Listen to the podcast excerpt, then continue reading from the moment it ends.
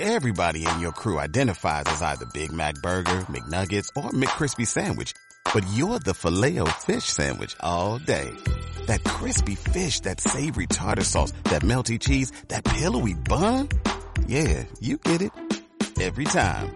And if you love the filet of fish, right now you can catch two of the classics you love for just $6. Limited time only. Price and participation may vary. Cannot be combined with any other offer. Single item at regular price. Ba da ba ba ba. Así como una playa tropical con una chica como de estas típicas tocando el ukelele debajo de una Eso. palmera. que ponía Club Waikiki. Club Pensé que era Waikiki. Hotel Waikiki, Club Waikiki.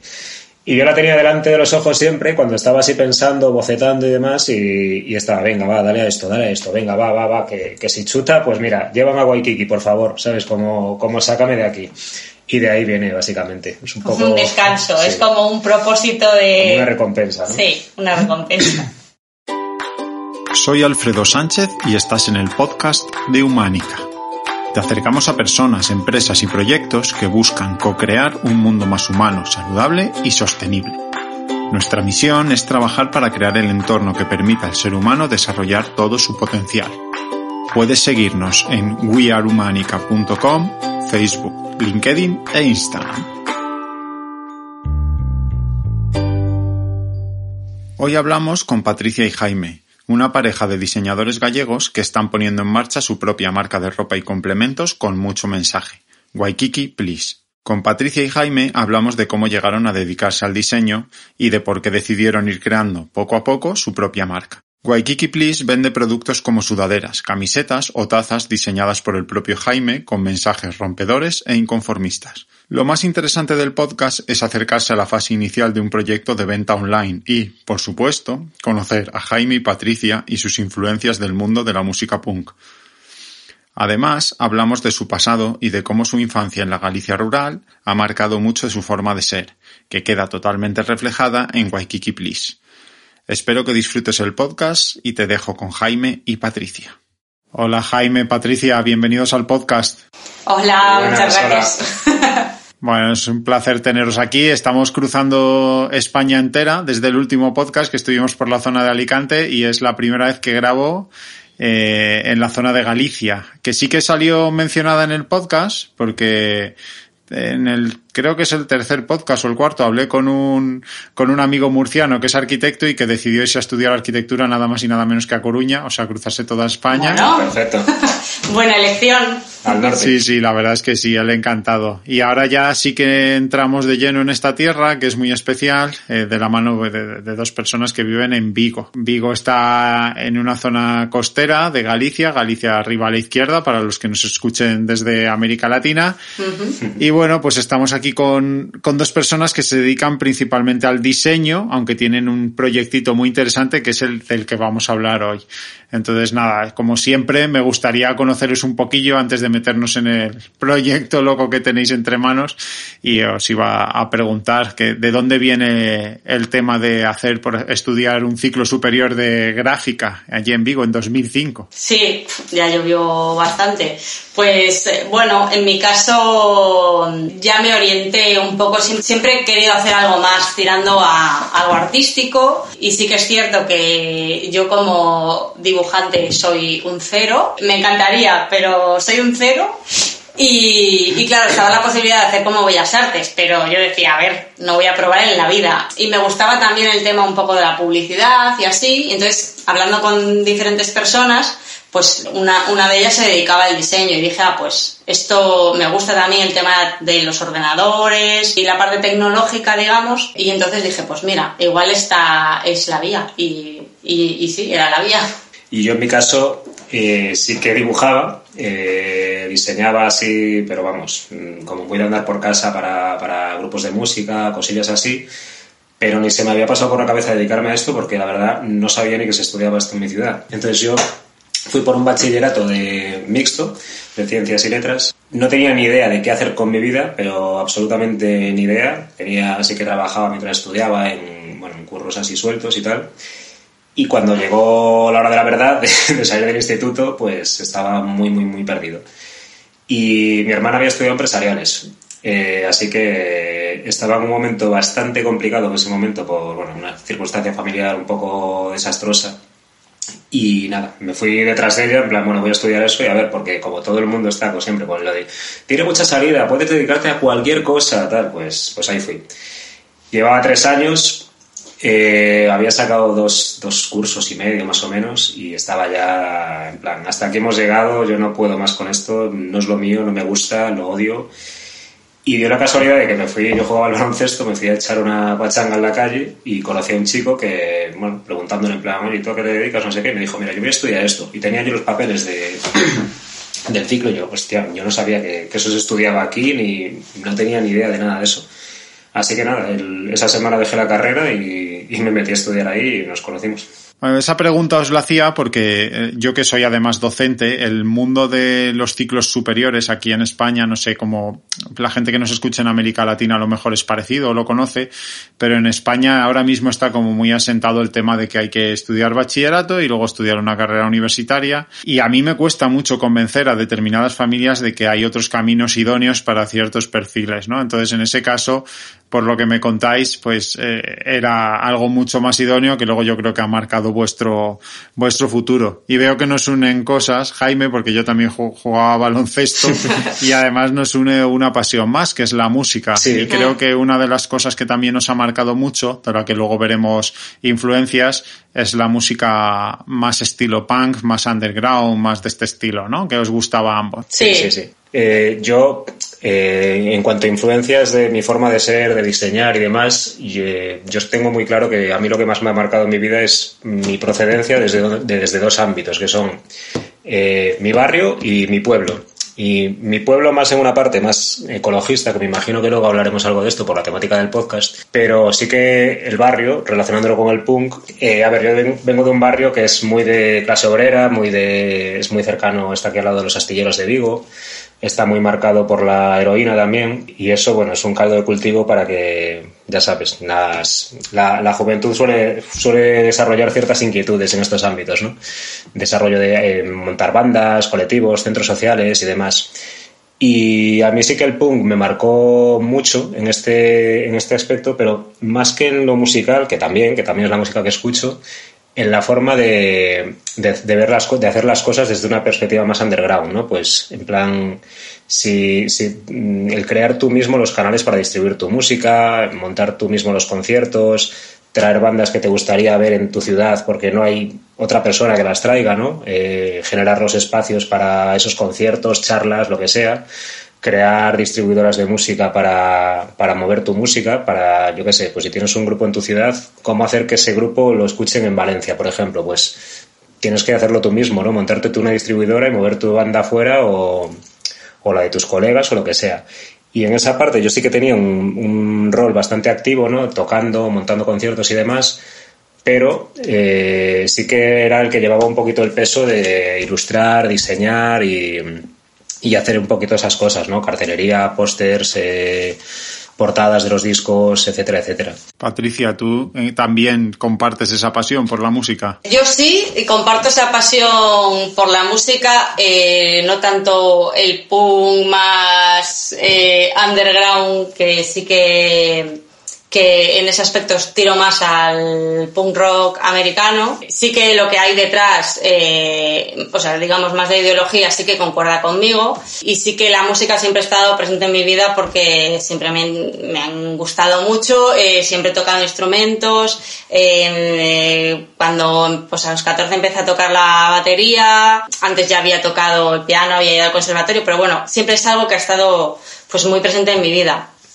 Y sí que es cierto que antes de conocernos eh, escuchaba punk rock, eh, conocía eh, el, movimiento punk, por supuesto, porque es, es, muy conocido, pero no me había metido tanto a profundizar, digamos. Y sí que cuando lo conocí a él, pues ahí se me abrió también un mundo. Y también un poco, pues al estar juntos, pues todo esto que comentaba, pues que montas conciertos, distribuidoras, al final eh, pues lo he ido ayudando en todo esto, pues hay que montar eh, cena para los grupos que vienen. Hay Dormidas. Dormir, sí, eh, hay, necesita alguien que esté con la distribuidora en un concierto. Entonces al final pues me, he ido metiendo cada vez más en esto. Me parece súper interesante porque yo, bueno, comparto pasión por la música, aunque yo me, me vertebré más hacia, hacia el estilo rock y heavy, pero allí en esa, en esa época también, del, dos, del 2000 al 2005, que era una escena eh, muy peculiar, ¿no? Había como un caldo de cultivo muy bueno para traer pequeñas bandas, muchos grupillos. Yo aquí en Madrid iba a muchos conciertos pequeños y no era esta tendencia hoy en día a los macrofestivales gigantes que cuestan muchísimo dinero, sino algo como un poco más puro, ¿no? De hecho, recuerdo muchas veces estar a las salidas de los conciertos esperando y salían los miembros de las bandas, hablabas con ellos, bandas que incluso habían sido, eran grandes bandas en el extranjero, ¿no? Pero aquí estaba en un momento emergente y estas bandas que hoy en día a lo mejor te tocan en un estadio de 20.000 personas, pues te tocaban en uno de mil y era otro ambiente muy diferente. Así que hay, también es interesante ver la otra parte, ¿no? Porque yo nunca estuve en la parte productiva, en la parte de, de bueno, eh, gestionar todo eso y organizar, pero creo que, que, te tiene que marcar mucho. Y es una de las cosas que yo sabía que en vuestro proyecto, que ahora hablaremos, eh, ha marcado mucho. Y la otra que has mencionado, Jaime, que también nos, nos marcará es la parte ecológica, ¿no? Que tiene mucho que ver con la forma de vida en Galicia. Así que, como, como lo has mencionado ya, si queréis, hablamos un poco de eso. Yo creo que la gente que conoce bien Galicia sabe que es una tierra eh, una tierra que se debe al campo y que se debe al mar y que tiene todavía muchísimo de eso con ciudades preciosas y no es una es una tierra pues con ciudades muy modernas también de hecho tiene Pontevedra que es una de las ciudades que ha recibido más premios por estilo de vida y urbanismo y demás pero luego tiene ahí algo muy del campo. Yo quería recomendar para la gente que no lo conoce un podcast que me parece una maravilla, que es de una una empresa que hace vino blanco, porque allí en Galicia hay muchas zonas de buen vino, y se llama Mar de Frades y tiene un, podcast que se llama Vivir en Azul. Y bueno, tiene solo cuatro, pero hay, hay algunos que son auténticas maravillas. La verdad es que yo lo recomiendo y creo que, además de lo que contéis vosotros, contienen una esencia increíble de cómo es la vida en Galicia, especialmente de la, de la vida en el campo, de las mujeres que son grandísimas trabajadoras, de cómo se aprovecha todo. Bueno, ¿Qué, ¿Qué, tal esa, esa infancia en la, en la Galicia rural por allí? Pues rural, pero que dice Jaime que es más rural. Los dos somos rurales, pero él aún más. Sí, yo, yo a mí este tema me gusta mucho. Si veis que me voy por las ramas mucho, me, me cortáis sin problema. Ningún problema. yo, eh, bueno, mi familia también hace vino. Eh, también tenemos viñedos en, en, los cañones del Sil. Somos de un pueblito muy pequeño del interior de Galicia que se llama Bulso, en Sober. Y a ver, yo Mm, toda mi familia tenemos mucho arraigo y unas raíces muy profundas ahí, ¿no? Yo, o sea, cuando era pequeñito siempre íbamos pues cada dos semanas, pasábamos allí los veranos, las vacaciones de Navidad, estábamos como muy, muy, muy marcados por esa zona. Y aunque yo viví ya siempre una época mucho más moderna, eh, a mí por lo que me contaban ya mis padres, mis abuelos y, y demás de, de, esa, de esa forma de vida, a mí me volaba la cabeza el, nivel de autosuficiencia que tenían, que era casi absoluto, ¿sabes? Tenían una cultura del aprovechamiento espectacular. O sea, bueno, y siguen teniendo. Y siguen teniendo, evidentemente. Pero, eh, por poner algunos ejemplos, eh, yo, yo, recuerdo que siempre me dice mi madre, en plan, cuando se secaba un castiñeiro aquí, eh, pues no lo dejaban ahí en plan que se pudriera, ni lo, lo, quemaban, lo enterraban, con eso fabricaban su propio carbón. Mi abuelo se subía a, la yegua, se iba a un pueblo perdido con, con el carbón en un saco y allí pues iba a una forja para, para que le hiciera las herramientas con las que luego trabajar el campo. Eh, pues si mi abuelo podaba un castiñeiro, pues eh, con esa madera pues hacía estacas que luego servían para guiar los viñedos o lo que hiciese falta. Quiero decir con esto que todo se aprovechaba y las casas estaban eh, hechas de una forma que, que, lo permitía, ¿no? Pues tenían, por ejemplo, una zona para para un sequeiro, que es, eh, bueno, las castañas es algo que ha sacado del hambre al pueblo gallego durante siglos, ¿no? Porque no es solo, no solo se comían en, la época del magoste así, se secaban para, con fuego para deshidratarlas y que se pudieran comer durante todo el año. Eh, por ejemplo, en mi casa aún a día de hoy tenemos las piezas de un telar que se usaba en mi familia para, para hacer la ropa, las sábanas y demás, pues hacían su propia ropa.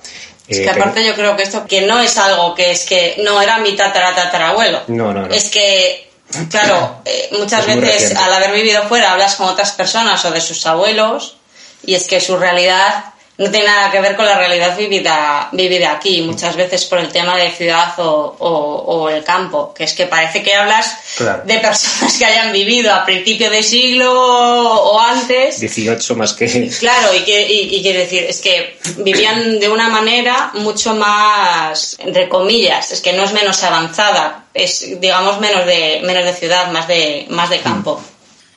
Y menos dependiente, seguramente, ¿no? Yo eh, recuerdo, porque mi abuelo era de Pontevedra, que es otra ciudad de Galicia, ya he mencionado, ¿no? Que es una ciudad con muchos premios y muy urbanita, y vivían en las afueras, pero en las afueras de Pontevedra hablo de que ibas andando a Pontevedra, que era nada, ahí mismo, ¿no?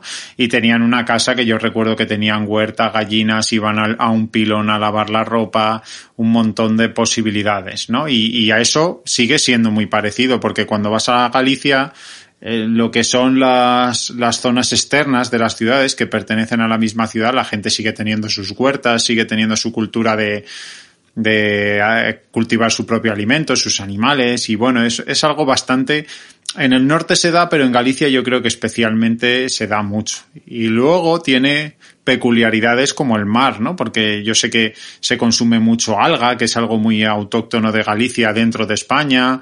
Eh, tienen un marisco estupendo, un pescado. Sí, nosotros somos vegetarianos, pero yo sí que es cierto, yo soy de, de pueblo costero, digamos. Eh, todos los veranos iba a, mi pueblo allí. Yo no tenía, yo no era tanto como Jaime, sí que es verdad que él iba mucho más y, para nosotros era como el tema del verano, pero o el verano o vacaciones, más vacacional, digamos.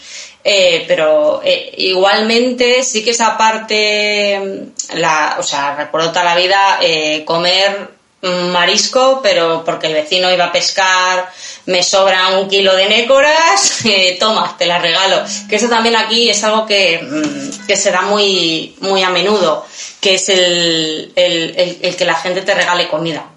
O sea, esto es como que la gente, porque lo que tú comentabas antes, que quien no tiene un huerto es marinero o pesca para, para pues autoabastecerse, lo que sea entonces aquí es, es, muy común que la gente te, te regale comida. Está, está, mi madre ahora mismo en el pueblo y me envió ayer un WhatsApp que me dijo voy a poner una tienda de huevos porque me mandó una foto de no sé cuántas cestas tenía aquí de, que le habían dado los vecinos, fue poner un pie en el pueblo y ya todo el mundo, vamos.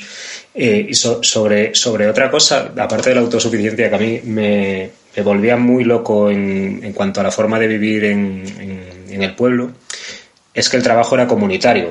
Eh, todos hacían lo de todos, ¿no? Yo, eh, o sea, todos ayudaban. Yo recuerdo de cuando era, por ejemplo, la vendimia o era recoger las patatas o lo que fuera, eh, eran las 7 de la mañana, estábamos allí en la cocina, mi familia, con, la cocina de leña ya funcionando, porque hacía un frío criminal antes allí, y, ya a esa hora empezaban a venir uno a uno todos los del pueblo a desayunar allí, estábamos todos rodeando la cocina, desayunábamos y venga, a currar. Nos íbamos todos juntos al campo, trabajábamos todo el día, comíamos allí, hacíamos fuego para comer, nos volvíamos después, estábamos cantando de charla y era como algo increíble. O sea, era un tema que no tenías que tener unos lazos de sangre para, para trabajar unos en un sitio y otros en otro, ¿sabes? Allí la, la ayuda era permanente, siempre, siempre. Sí, a mí me da la sensación, sin haber sido gallego ni vivido allí, pero un poco viendo la historia y habiendo mamado de mis abuelos y visitado mucho, que es una tierra que también ha tenido mucha dificultad de, digamos, acceso desde el resto de España a cierta evolución y además mucha problemática porque tradicionalmente ha sido una zona de entrada de, has mencionado la heroína, pero de droga y ha habido, bueno, muchas situaciones complejas. Entonces es una tierra donde, pues, las mujeres especialmente yo creo que han, han sufrido muchas situaciones muy complejas y han aprendido eh, a colaborar, a asistirse y tienen un, una forma de ser muy peculiar, ¿no? Yo recomiendo de verdad, eh, creo además que es el capítulo último que han sacado o el, penúltimo, la promesa se llama de vivir en azul. Ese es espectacular el comienzo, como cuentan un poco ese carácter de, de las mujeres gallegas y de lo que es vivir en Galicia. Así que nada, bueno, pues es un placer para mí estar entonces con dos, con dos gallegos de pura cepa, pues que además otra cosa que compartimos es que creo que después del 2008, que entró esta gran crisis en España, que fue también mundial, ¿no? Que, que tocó a todo, a todas las zonas de España, os afectó especialmente porque en Vigo parecía que había pocas posibilidades laborales. Vigo es una ciudad que siempre ha sido muy algo industrial, ¿no? Algo, eh, bueno, de, mucho trabajo de fábrica, de mucho trabajo. Efectivamente, sí. Es muy, muy, muy industrial aquí. En, el caso de Vigo, la gran mayoría o mucha parte de la ciudad siempre o trabajas en Citroën o trabajas en astilleros o algo o empresas relacionadas con, con eso es muy en ese aspecto sí que es muy industrial y digamos que la parte más artística o la parte más digamos más cultural eh, es en cuanto a trabajo es, es muy escasa. O sea es muy escasa pero y tampoco eh, no se valora porque ya te digo lo que prima son ese tipo de empresas. Yo decidí irme porque porque bueno, veía que, que, el futuro que me esperaba aquí, eh, si yo me quería dedicar al diseño, era una, o sea, em, empresas hay, pero muy pequeñas, eh, que se lo monta una o dos personas, eh, o en el caso de algo más grande, al final acabas trabajando para, pues, empresas también, pues de automoción o lo que sea, aunque sea a nivel diseño, que, a ver, al final eh, estás, puedes trabajar en eso uno o dos años, pero acabas, eh, acabas loco. Y de hecho yo eh, trabajaba cuando estaba aquí, trabajaba en el, en el Celta, en el club de fútbol. Y sí, me dedicaba al diseño, aparte de que era un poco la chica para todo, porque también era joven y, llegó un punto que dije, es que quiero cambiar de trabajo, pero es que me voy a, a, a cambiar y va a ser, va a ser lo mismo. O sea, y entonces dije, pues eh, me, voy a Barcelona, voy a estudiar un máster de web porque creo que esto va a tener más salidas y a mí pues es algo que, aunque me gusta más el diseño tradicional, creo que es algo que puede tener salidas y, dije pues me voy a Barcelona a ver que, a probar un poco de suerte. Pues por separar un poco los caminos, porque hasta ahí yo creo que, iban juntos.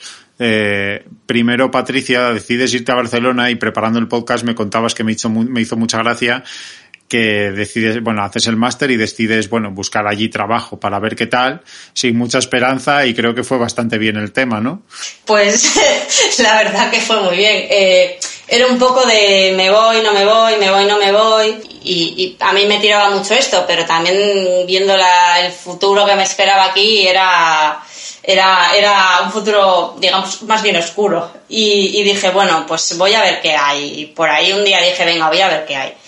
Y, la verdad que mm, me llamó la atención una, una empresa que se llama Smartbrand y sobre todo porque tenían un perro en la web y, a mí que me gustan mucho los animales, dije, ¿qué Y, y dije, bueno, pues voy a probar y, con tan buena suerte que solo tiré ese currículum y me contrataron. O sea, me, o el currículum a las 12 de la mañana y a las 5 de la tarde me, me estaban llamando para, para hacerme una entrevista. Y nada, hice una entrevista y me, me cogieron y allí estuve trabajando eh, hasta poco después de venirme para aquí.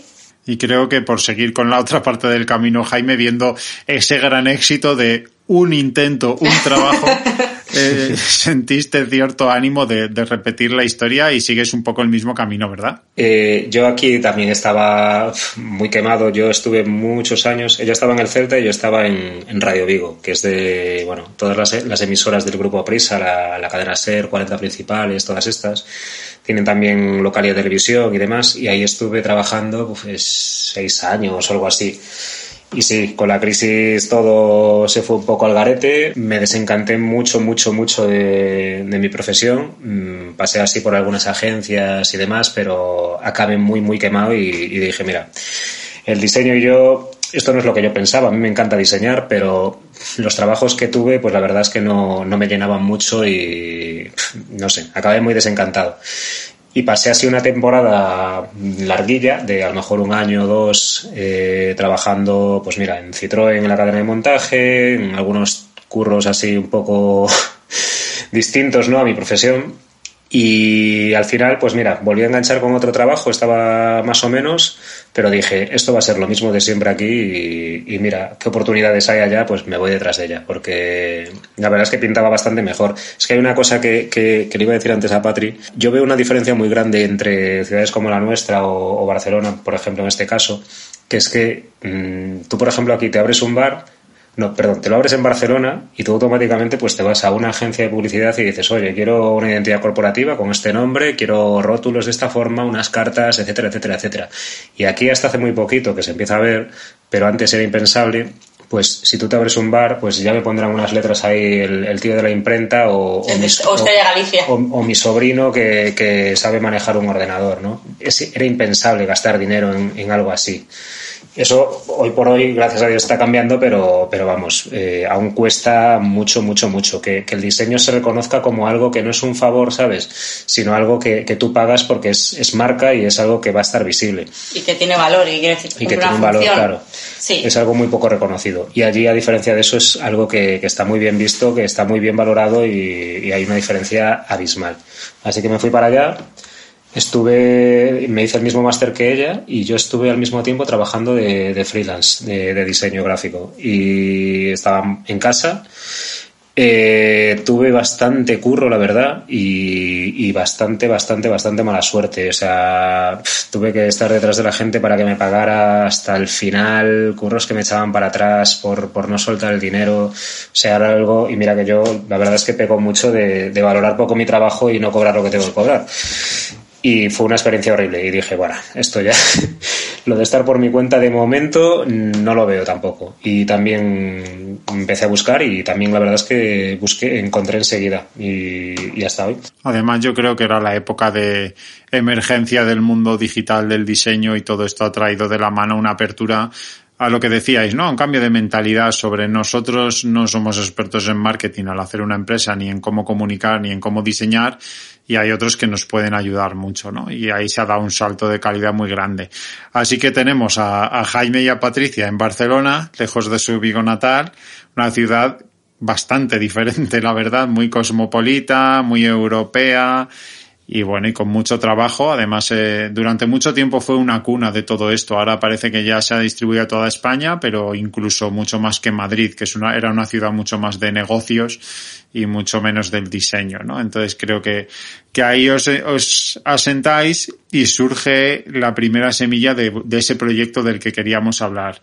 Entonces yo, según me contabais, Jaime, tú seguías pues con esos diseños que hacías para discos, para grupos, para bandas y con el nacimiento de una red que para los creativos es una maravilla como Instagram, pues decides compartir por ahí. Y creo que ah, lo que compartes gusta en algunas zonas y te preguntan a menudo si es posible adquirirlo y ahí empieza a surgir alguna cosilla, ¿no?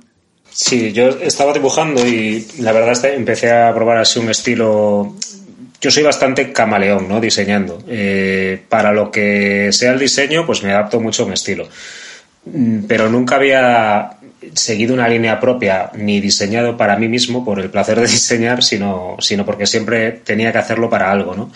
Entonces, así en ratos libres empecé a hacerlo, pues como una forma de, bueno, pues de, buscar, de definir un poco mi estilo y demás. Y un poco yo creo que también de, ese propio cansancio y hartazgo de, trabajo en algo que se supone que me gusta, pero es que las empresas en las que trabajo son una mierda, digámoslo así claramente, con lo cual yo creo que también fue como una vía de escape, ¿no? Totalmente, sí, totalmente. Y, y, nada, empecé a agrupar esos trabajos y dije, mira, me, me, voy a abrir un Instagram de esto. Y así como lo abrí, la verdad es que empezó a subir mucho, mucho, mucho.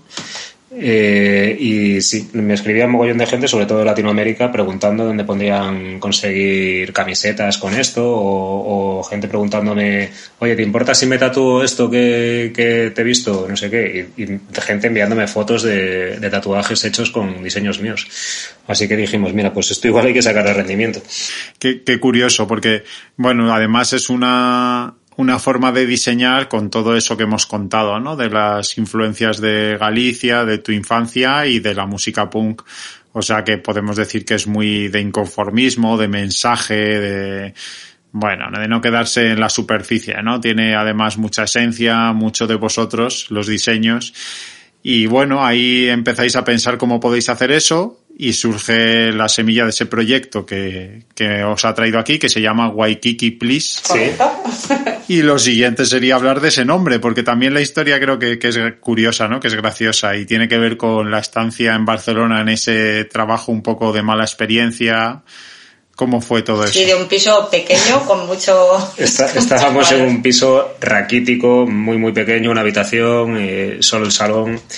Y, y, ahí era donde yo estaba de freelance, en, al lado de la cama, básicamente. Y cuando estaba diseñando para esto, eh, pues no sé, lo veía como un poco con la esperanza de, de sácame de aquí, ¿no?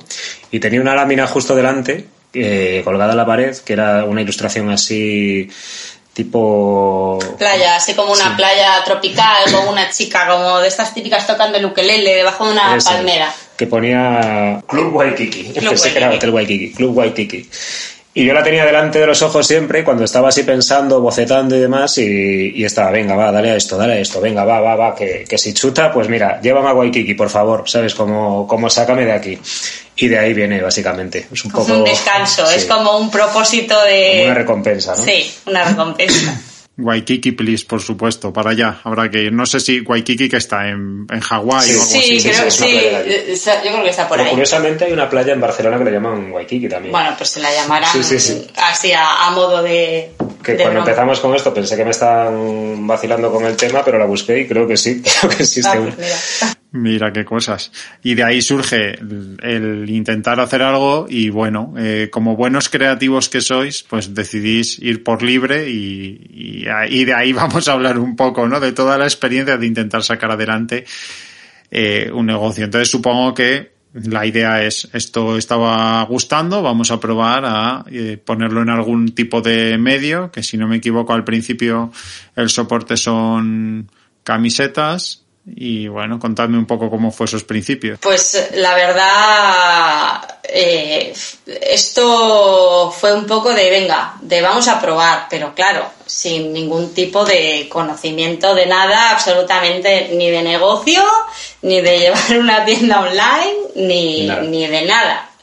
Eh, entonces ahí empieza un poco el, vale, queremos hacer esto, pero no sabemos cómo, vamos a ver la manera.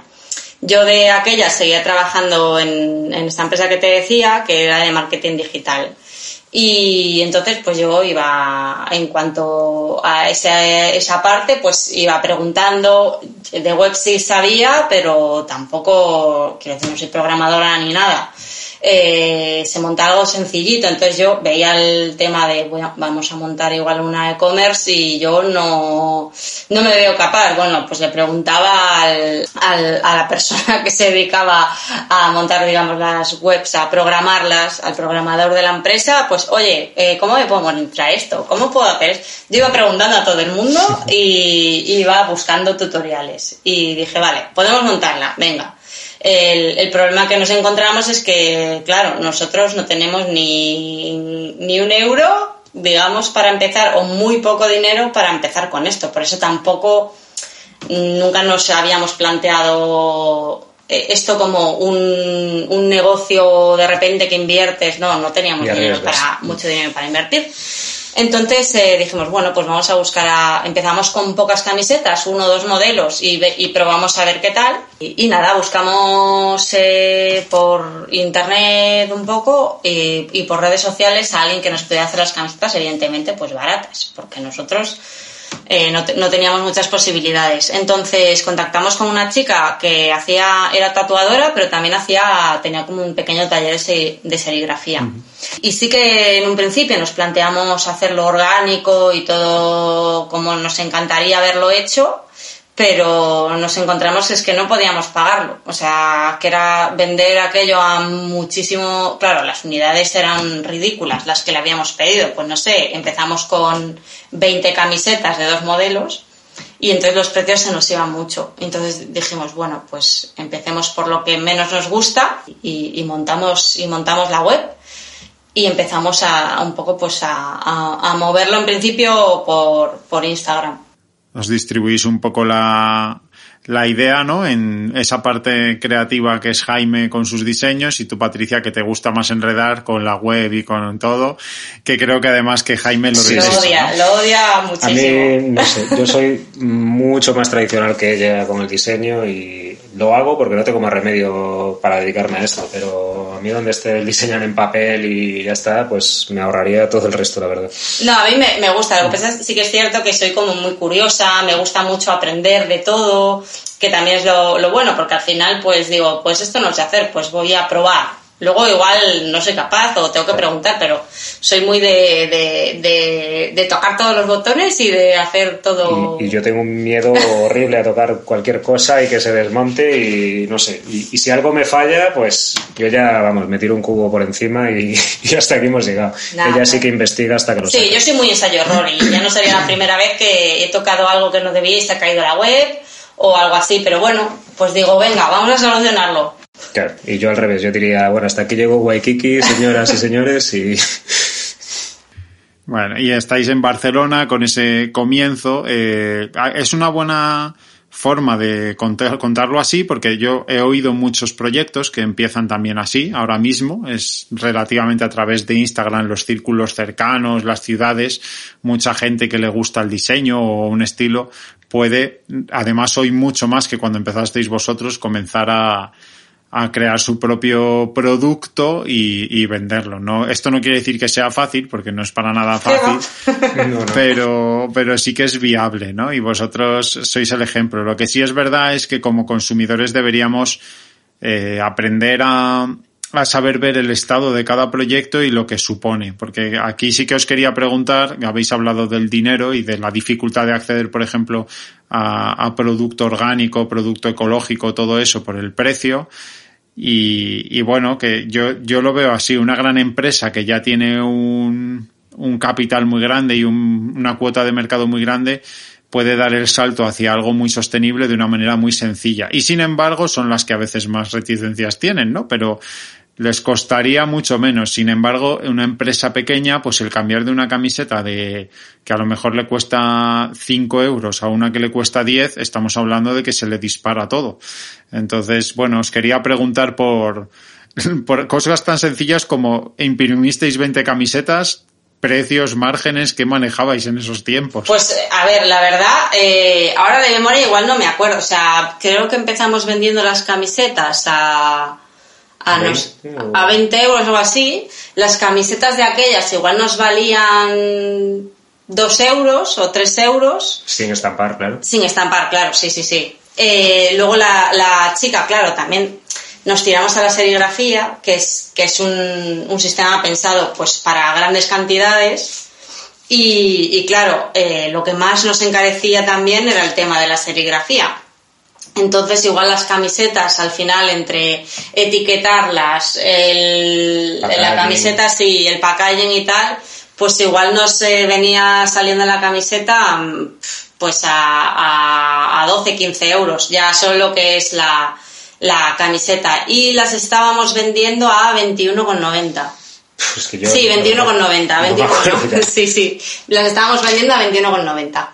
Y claro, ahí lo que conlleva, que hablamos de, de bruto. Sí. Pero quítale, súmale el, el tiempo, el coger la camiseta, que cuando, bueno, eres una empresa grande, pues entiendo que puedes coger y, y irte a una nave, empezar a, a organizar todo y hacer pues todo lo que es el envío de una manera muy de procedimientos muy barata, pero cuando sois vosotros dos con 20 camisetas, pues si te compran una te toca ir andando a correos, meterlo en la cajita y para allá que va un solo envío, que es millones de veces más caro que hacer 5.000 al mes. No, sí, eso quiere decir, al, al final, incluso ahora que hemos avanzado más, eh, nuestro trabajo lo tenemos en cuenta, pero no lo contabilizamos, porque Sería inviable. sería inviable. Tenemos que cobrar la camiseta muy cara y tampoco queremos un, creemos que, o preferimos más bien que sea un poco accesible a, a todo el mundo y que no sea, porque al final parece que el tema de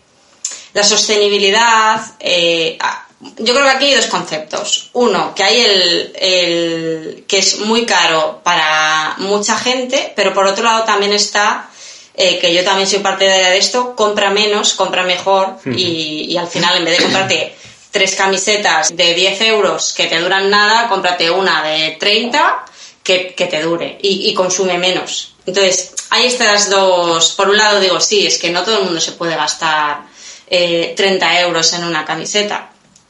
Pero también le veo la parte de consumir menos y, y, y de calidad. El, el tema también es comunicarlo, ¿no? Porque vendes algo así a ese precio. Sí que nosotros en una fase 2, ¿no? Después de hacer esas tiradas tan pequeñitas, estuvimos indagando mucho más y en los proveedores que siempre nos ofrecían las serigrafías y demás, todas las marcas grandes de, proveedores siempre tienen una línea eco, ¿no? De, pues mira, esta camiseta es orgánica y tal y cual, pero siempre es blanca, negra y además la hace ese mismo fabricante que luego no es ético para el resto de su producción. Entonces, también es un poco incoherente el, el hecho de, venga, te compro estas dos, pero tú mientras estás fabricando todo esto de esta forma. Entonces, cuando nos enfrentamos a eso, dijimos, pues mira, si damos el salto a hacerlo así, pues, pues que sea. Y si tiene que ser más cara, pues habrá que comunicarlo de una forma que digas, pues oye, esto, ya sea una camiseta, una taza o lo que sea, esto vale esta pasta porque está hecho de esta manera. Y no cae sobre tu conciencia ciertos aspectos que, que, no estás acostumbrado a valorar, ¿sabes? Cuando te compras una camiseta en, en, cualquier tienda. Tenemos nosotros dos podcasts de moda antes de este o de ropa, por así decirlo, que son el extremo. Tenemos uno con Minimalist que se dedica a básicos, básicos con justo las camisetas que habéis comentado, blanco, negro, gris, eh, monocolor, sin diseño. Así que es verdad que hacen alguna colección, pero es eso. Y luego estuvimos con Ana Cuevas que hace moda, eh, que tejen tejedoras en Cantabria y demás, pero moda, moda. Y, y esto es una cosa que está allí entre medias, ¿no? No es básico, pero bueno, la, la, base sí es una ropa estándar o tazas o algo así, pero premia el diseño, el mensaje y la identificación con la marca, ¿no?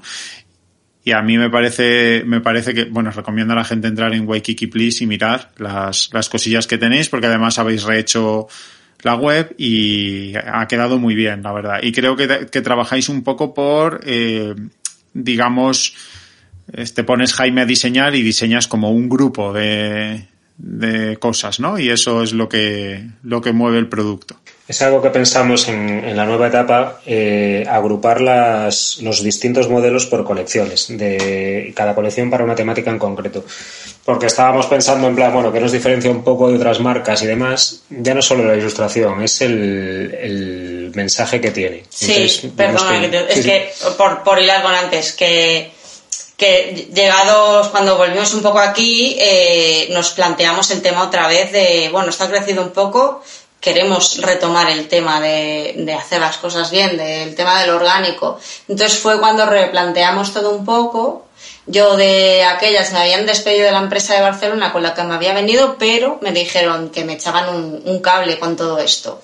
Y sí que ahí nos ayudaron también un poco a, decir vale qué es vuestra marca qué sois y ahí también nació un poco la idea de, de, esto que comentaba, que es lo importante son, son los diseños, no es una prenda. Tú, o sea, nosotros vendemos un mensaje, vendemos un diseño. Perdón. Sí, sí, bueno, lo he resumido bien. Así que nada, pues lo, los agrupamos un poquito en la temática de lo que, de lo que están intentando expresar que, que fue un, un, proyecto que empezó con camisetas y poco a poco habéis ido añadiendo cosas. Hay parches, que es algo muy punk, ¿no? Y muy rock. Hay tazas, hay, bueno, un poco de todo, pero sí que es verdad que son mensajes reivindicativos, mensajes, pues eso, que habrá gente que se identifique mucho y gente que no, que no vaya con ellos, que pero nada, es, sí. Claro, hay una coherencia muy grande con lo que sois, que yo creo que eso a nivel marca, para la gente que esté pensando en lanzarse adelante, me parece vital. Sobre todo en este mundo, ¿no? Que somos personas como un poco comprometidas con cierta forma de hacer las cosas. Cada uno en un estilo, pues vosotros sois vegetarianos, yo también, hay otros que no. Eh, hay gente que está muy volcada en el mundo animal, otros en la naturaleza, otros en, en tratar al ser humano como merece, bueno, pero al fin y al cabo eh, estamos alineados con algo. ¿no? Yo creo que este tipo de emprendimientos eh, necesita ese ADN y si no está ese ADN empiezan a chirriar las cosas, ¿no? Porque no lo estás haciendo de manera coherente. Nosotros tenemos pues eso, nuestros conflictos, porque además a vosotros os pasará y más en este mundo del diseño con el tema de la privacidad, de los datos, montas una página web y dices cómo hago esto de manera ética, te miras cualquier curso, vosotros que estáis en el mundo del, del diseño y la comunicación y todo es de qué manera eh, convencer a la gente con todos los tipos de técnicas y conocimientos y, y empiezas a ver que no, que no va contigo, que no es tan ético, no sé. Entonces yo creo que eso lo habéis hecho muy bien porque tiene ese ADN vuestro. Sí, sí, de hecho eh, nos encontramos un poco, o sea, nos encontramos con problemas de cara a darnos a conocer por esto que comentas, porque es, por ejemplo, en el caso tan simple como los emails, eh, es que a mí no me gusta que me abrasen a emails todo el día y entonces yo no puedo abrazar a emails a la gente todo el día porque no quiero hacer algo que a mí no me gusta. Entonces sí, mando lo justo y necesario. En el caso de darte a conocer también, eh, trabajar con influencers, que en nuestro caso no tiene sentido. Más que nada porque, eh, no sé, no, no, no va con nosotros. Y ahí sí que tenemos como un poco de conflicto de, entre lo que somos y, lo, y las buenas prácticas quiero decir, sin olvidarnos de, pues de las personas, porque para nosotros al final también son muy importantes las, las personas que nos compran, que es que no es un comprador cualquiera, nos gusta saber sus nombres, saber qui, quién nos está comprando, o sea que hay una persona detrás de, de la pantalla. Además, eh, cuando planteamos esto de a qué, hacia qué línea tirar o qué, a qué nicho dirigirte, mmm, tuvimos muy claro la transparencia de Mira, nosotros pensamos así, nuestra ideología es esta y, y, basta ya de ser una marca que da bien con... Políticamente con correcta. Claro, que, que, me pueda comprar pues un tío que piensa de esta forma y tal y cual. Ah, yo no estoy de acuerdo con eso y Patri tampoco. En plan, yo hay ciertas actitudes, ideologías que, que no es que no me representen, es que, mm, vamos, creo que no deberían existir y, y nosotros pues pensamos de una forma que nuestros mensajes están dirigidos pues a a gente que piensa un poco, bueno, que, que consideramos que, que, son personas, básicamente, ¿sabes? Que no, que no son ni, ni tienen actitudes machistas, homófobas, fascistas, lo que sea. Y, y nosotros quisimos dejar muy claro mmm, que nuestra marca es un reflejo de nosotros mismos, uh -huh. que pensamos de esta forma y que no va para cualquiera, ¿sabes? Si pienso así, pues yo me expreso así y los mensajes que plantamos en, nuestras mar en nuestra marca son de esta manera y si no te gustan, pues lo siento, pero hay otras, ¿sabes? Claro, sí, o sea, el mundo es muy grande. Esta claro. marca no es para ti, no, no, es ningún problema. Claro, sí, sí. Y tenéis, de momento, el, el proyecto va creciendo, pero todavía estáis en una fase una, una fase temprana de ese proyecto. Todavía, pues vosotros eh, os llega un pedido, lo empaquetáis vosotros, vais dando un paseo para descansar de vuestros trabajos con los que seguís a correos, lo enviáis. ¿Cómo es un poco todo eso? Pues, eh, pues nada, eh, he estado muy manual, he estado muy, muy para que te hagas una idea, es como cualquier persona que se, se monte algo en su casa y lo hace él todo. Quiero decir, pues llega un pedido, nos alegramos mucho siempre. es como, ay, lo he pedido. Eh, y nada, y nos ponemos, nos gusta mucho el tema del packaging, le ponemos mucho cuidado, eh, pues porque, Metemos porque... detallitos, claro. tarjetas, notas a mano para la persona que tal. Tenemos mucho cuidado de fijarnos si esa persona ya nos ha comprado antes, si no, si es nuevo, de qué zona es conocer a alguien, ¿sabes? Y el mensaje siempre es personalizado, en plan, ostras, eh, tío, nos has comprado tres veces, no, no sabes, esto no es, no es... Mm, por, Estás loco. Claro, no, no, es porque da bien, el rollo de, tío, gracias, ¿sabes? Claro. De verdad. Y empaquetamos todo a mano. De hecho, nosotros hacemos como un rollito con las camisetas, le ponemos una cinta con uno de nuestros mensajes. Y claro, pues es que aquí estamos encima de la mesa, doblando la, cada camisetita, poniéndole el, su imperdible con su etiqueta, enrollándola y empaquetándola y, y yendo a, a correos a, a, a enviarla personalmente que, de, que también es eso lo que comentabas, que es como también aprovechamos, nosotros seguimos con, con nuestros respectivos trabajos, eh, que ojalá algún día podamos vivir de, de Waikiki, eh, pero de momento no nos lo podemos permitir, con lo cual, eh, pues estos viajes a correos, digamos, son como, bueno, Sabes pues de casa, ves la paradita. Sí. Ya te lo tomas como un, venga, paradita, vamos a, enviar esto, nos pillamos un café, nos paramos en el parque al lado de casa y venga, ya seguir currando. Sí, pero ya te digo, es todo muy, muy manual, pues como lo haría cualquier persona sin ningún tipo de experiencia en, en su casa. Aparte, como tampoco no tenemos un gran volumen, eh, no podemos automatizar nada, con lo cual cada vez que nos llega un pedido y queremos comprobar si ya ha comprado, pues allí vamos a buscar, hacemos el buscador, nos habrá comprado esta persona. Ah, muchas veces, eh, incluso como tampoco tenemos un volumen de pedidos loco, nos, o sea, nos acordamos del nombre, como esta persona me suena que ya nos ha comprado.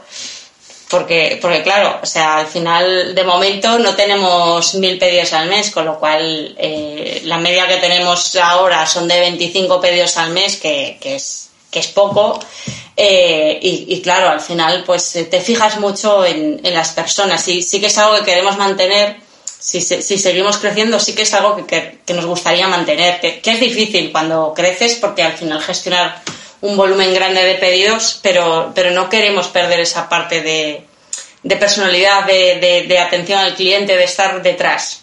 No, porque nos gusta además, o sea, ya no solo en que, que, la gente lo agradece y nos, y nos escribe luego en plan, oye, me ha llegado, qué ilusión y tal, pero sí que ves, por ejemplo, con Instagram que nos escribe mucha peña de que es, que es recurrente, que es ya como si fuera una cuenta personal y, y son pues como un perfil personal, ¿no? Qué, interesante. Y bueno, creo que una de las cosas que que se planteará casi todo el mundo que empiece en esta línea. Los pasos más o menos que habéis seguido y habéis comentado es empezamos por Instagram, que es algo que hace mucha gente. Luego nos asentamos un poco como e-commerce, eh, intentando abrir una, una página web y estamos ahí en ese crecimiento. Y una idea que supongo que tendrá todo el mundo es, oye, pues la tienda, la ropa se suele vender en tiendas, así que vamos a probar con esto también, ¿no? Y creo que ahí también tenéis alguna experiencia que contar. Eh, sí, eh, llegó un punto también en que dijimos, bueno, pues vamos a probar a, vender nuestros productos en, tiendas físicas, no, no, no, nuestras ni propias, ni nos planteamos montar algo propio, eh, pero sí en, en otras que, que pudieran ser afines. Y empezamos con una tiendita de León, que Jaime conocía a la chica, pues también un poco del tema de música, de punk y de... Sí, de ella tocaba en bandas también, mm. desde hace muchos años que la conocía. Sí. Y e, ella fue pues un poco la primera que, confió un poco en nosotros en este aspecto y con ella siempre ha ido muy bien. Y luego pues eh, fuimos eh, eh, yendo, ramificándonos un poco más por otras tiendas que en algunos casos pues no salió bien, eh, sobre todo por la falta de experiencia, ni mucho menos culpa de falta de experiencia en cuanto a nuestra. quizás, o sea, sí, nuestra de, desde el punto de vista que quizás no era la tienda adecuada para venderlo y luego nuestra de gestión, porque al no tener ni idea de nada y muchas que sí eran adecuadas para nosotros, pero como que esto nos come un poco, ¿no? Porque la falta de experiencia, la falta de tiempo al tener los otros trabajos y demás, pues requiere una organización y un estar encima, pues que en ese momento a lo mejor no nos lo podíamos permitir. Entonces, como que era un poco desastroso el, el, llevarlo a cabo, por nuestra, por, nuestra parte, ¿eh? insisto, que, que la gente, vamos, fue maravillosa, una disponibilidad increíble y pero claro, un montón. sí, no, no, supimos, o sea, no, no supimos gestionarlo porque, claro, al ser algo tan nuevo era, pues, eh, hay que cobrarle a la gente y, no le he dicho nada. Eh, ahora, diez meses más tarde, ¿a ¿qué le voy a reclamar yo a esa persona?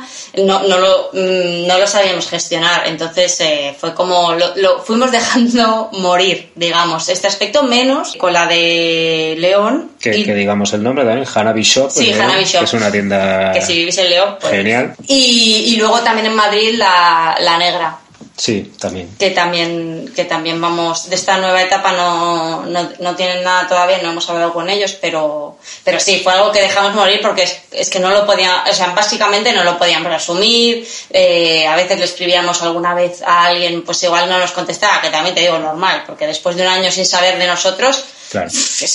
¿qué, me, ¿qué me vienes a contar? Nos comió un poquito ahí el, trabajo, la verdad. Un poco lo que comentaba, ¿no? Que cuando empiezas un proyecto de estos, pues eh, siempre acabas descubriendo que es un camino bonito, aprendes mucho, pero que seguramente si hubieses conocido a alguien que lo hubiese hecho, te hubiese dado muchos consejos, ¿no? Que ahora hablaremos un poco de ello, porque bueno, hacer un e-commerce y hacer un, una, vender en tiendas físicas son negocios radicalmente opuestos y no tienen nada que ver y, y exigen mucho aprendizaje, desde luego. Creo que también vendéis en algún sitio en Vigo, ¿verdad? Sí, en Galería Maraca. También que es una, es una, la abrieron hace relativamente poco y la verdad está, está muy, muy Está muy bien. bien, sí. porque hacen como exposiciones, hacen también bastantes eventos y exposiciones de pues diseñadores que sobre todo hasta aquí tampoco llegan, eh, porque mm, al ser una ciudad pequeña siempre hay menos, se mueve mucho menos el tema cultural y sí que es una, un proyecto que a nosotros nos parece que es bastante chulo. Y tienen esta parte, como te decía, que hacen exposiciones de ilustración y demás, y luego tiene una parte pues más orientada a, tienda. Y, y, y- además, pues eh, nos, nos contactó el chico por Instagram y, y cuando fuimos a ver el, el sitio, la verdad que, que nos moló un montón y, y había muchos ilustradores que nosotros seguimos por Instagram, Sí. eh, una marca de Francia que nos gustaba mucho cuando empezábamos, que decíamos, ay, ¿cómo nos gusta esto? Un poco de aspiración que se llamaba ya Estudio. También estaba, pues no sé, Asís Percales, que Sí. creo que es, es, es andaluz, pero no sé si vive en Barcelona también, que también nos gusta mucho lo que hace. Otra marca amiga que es Sepulcro, Mm. que está es genial lo que hacen. Sí, y entonces pues nos moló mucho y incluso fue como un poco honor para nosotros estar entre, entre estas marcas que, que también de una manera admiramos y que son un punto de referencia y dijimos, joder, pues, pues qué guay. Pues me enviaréis los, los enlaces de los que habéis mencionado ahora y los añadimos y también para que pueda la gente verlo. Y metiéndonos un poco en la parte, porque sí que habéis mencionado lo de consumir menos moda, ¿no? De hecho, creo que es hasta una demanda que la propia industria de la moda, gracias a que la sociedad en general va concienciándose de ciertas cosas, va calando, siempre de una manera un poco capitalista, pero bueno. eh, Pero mejor eso que nada. Efectivamente, vamos a dejarlo en mejor eso que nada, pero sí que se va imponiendo una idea de una moda slow, ¿no? Que no consumir tanto. Y a mí, a, a mí yo no puedo con la con la idea de cada año, además yo que odio irme a comprar ropa, con la idea de tenerme que ir a comprar jerseys todos los años porque están destruidos los del año anterior, cuando no me importaría pagar más por un jersey que de verdad durase, que cada, que lo tuviese cada año, que estuviese bien.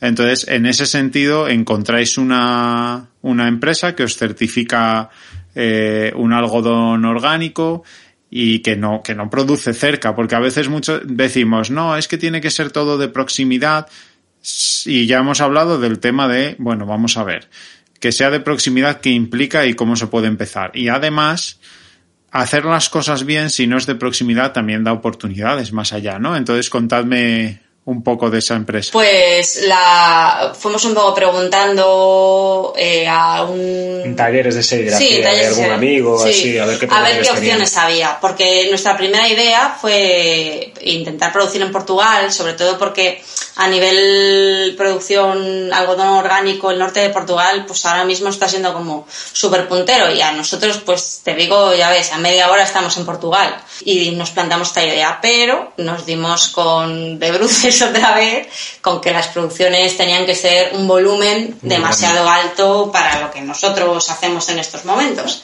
Entonces dijimos, bueno, pues eh, busquemos una solución intermedia entre no hacer nada y seguir como estamos, que tampoco queremos esto, y, y poder producir, digamos, lo más próximo posible y hacerlo bien.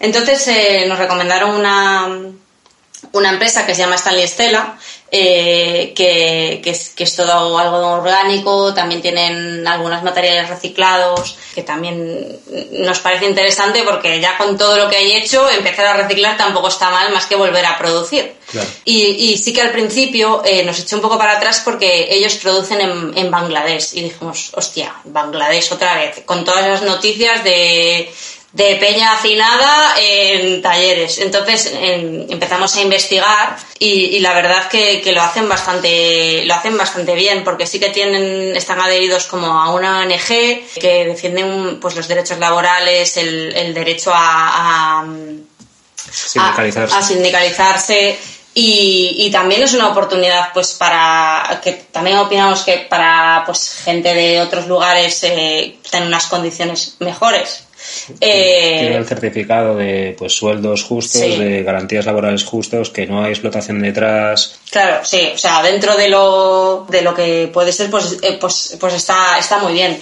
Y entonces, pues dijimos, bueno, pues eh, vale, está en la otra punta, no es lo ideal porque nos encantaría poder producir aquí, evidentemente, pero hacen prendas que son de muy buena calidad y va a durar, con lo cual, que al final es lo que nos, también nos interesa. Y, y dijimos, pues bueno, vamos a, vamos a probar con esto. La verdad es que es una buena experiencia lo que contáis, porque no, muchas veces en ciertos productos tenemos muy interiorizado, por ejemplo, lo de comercio justo, ¿no? Que vas a lo mejor a un supermercado y dices, mira, este café que es de comercio justo y, y lo planteas como que estás ayudando y sin embargo con otros productos enseguida ves mal que venga de otras zonas, ¿no? Cuando puede ser también una forma de, de ayudar a que, a que personas tengan empleo, a que tengan oportunidades de salir adelante. Así que bueno, es una buena, es una buena forma de, de empezar quizás a, a meter un producto más ético, Sí. ¿no? En la industria. Y la gente que se, que le apetezca hacer sus camisetas a través de Instagram y Sí. todo esto, pues puede aprender de esta Sí, experiencia. sí, sí. Eh, Y ya pensando un poquillo, porque habéis dicho, ojalá algún día podamos vivir de Waikiki Please Sí. y ojalá sea en Waikiki también. Ojalá. Waikiki en Waikiki. En la Verá. playa. bueno, a ver si deja la morriña. ¿eh? Sí, no, eso te iba a decir, que encima estuvisteis en Barcelona y volvisteis a Vigo, porque la verdad que la tierra, Sí. La tierra tira mucho, ¿no? Pero ¿qué, ¿qué planes tenéis para Waikiki o qué nuevas colecciones o qué nos podéis contar ahora un poco en qué estáis trabajando? Pues eh, la verdad ahora eh, eh, pues estamos un poco preparando una nueva colección. Colección no nos referimos a colección invierno-verano como otras Sino marcas, por la temática. sino por la temática. Eh, vamos a ver como una nueva temática porque sí que al principio planteamos eh, cuando nos sentamos dijimos, bueno, nuestros diseños, ¿en, en qué temáticas los podemos abarcar? Entonces hicimos, eh, salieron seis, pero por tema de, otra vez, de presupuesto, eh, pues no podíamos sacar las seis. Entonces ahora queremos sacar una nueva colección que, sí, sería la cuarta. eh, que va más, eh, pues son mensajes e ilustraciones más de, No, no irás a decir qué, qué es. no, no voy a decir qué es porque no me dejan. No spoilers. vale, no spoiler. No spoiler. Bueno, va de otra temática. Bueno, también al final afinan nosotros. Ahora mismo tenemos una colección de que va más con mensajes, digamos, políticos, eh, que es la de contra todo. Luego una que va más con, con el tema naturaleza, que también nos representa, que pues eh, que es la de mm, Vuelta al origen. vuelta al origen. Y pues, otra más ocultista, que Sí. es la de eh, el otro lado. el otro lado. Entonces ahora sacaremos otra con también. Pues al final son temas que nos representan y eso es lo que tenemos sobre la mesa. Y vamos a intentar a ver, sacar a cuanto antes. Lo que pasa es que se nos ha presentado ahora hace poco una colaboración con el programa de Radio Carne Cruda, que de hecho nos, nos gustaba un montón.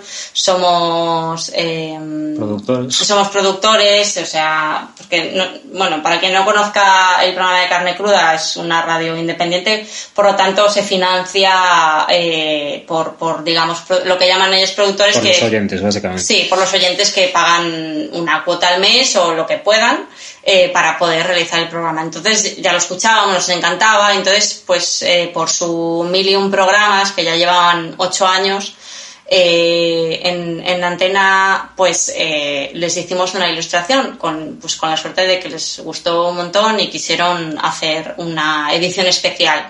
Y ahora estamos con, con eso que la verdad que nos está dando un montón de visibilidad y está yendo está yendo bastante está yendo muy bien y entonces ahora, pues eh, por cuestión de gestión, pues por, como ya lo hemos contado, nuestros trabajos más esto, que cada vez vamos sumando más, eh, claro, nuestro margen para poder eh, eh, trabajar es, es, es pequeño. Entonces, pues ahora estamos un poco con esto, pero intentando conseguir sacar la nueva colección que teníamos pensado sacar en marzo, pero que ya no va a suceder No. como siempre en nuestros planes, eh, pero sacarla cuanto, en cuanto podamos.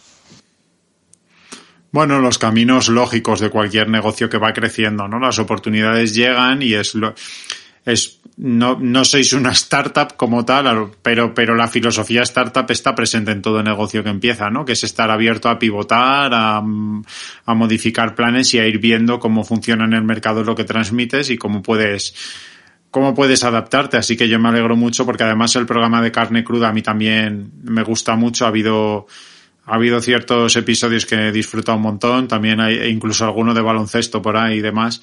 Sí, son, son gente muy, muy interesante y es verdad que ellos eh, estaban en una radio al uso y empezó el tema de condicionantes a lo que podéis tratar y lo que no podéis tratar y cuando se coarta la libertad de prensa pues hicieron lo que tenían que hacer y además es una experiencia buenísima para aquellos que quieran ver que es posible hacer un medio de comunicación que se debe a lo que quieren transmitir y punto, y no hay nada más. Así que lo pondremos también en el enlace para quien quiera pueda seguirlos e incluso ver cómo, cómo colaborar. Y por ir, por ir cerrando esta historia maravillosa de aventura casi en solitario y aprendizaje do it yourself, que es muy vuestro, quería preguntaros qué, recomendaríais a alguien que imaginad que está ahora pues en Instagram o empezando y dice, oye, yo es que esta camiseta que me hice me gusta o me han pedido o quiero empezar a hacer esto.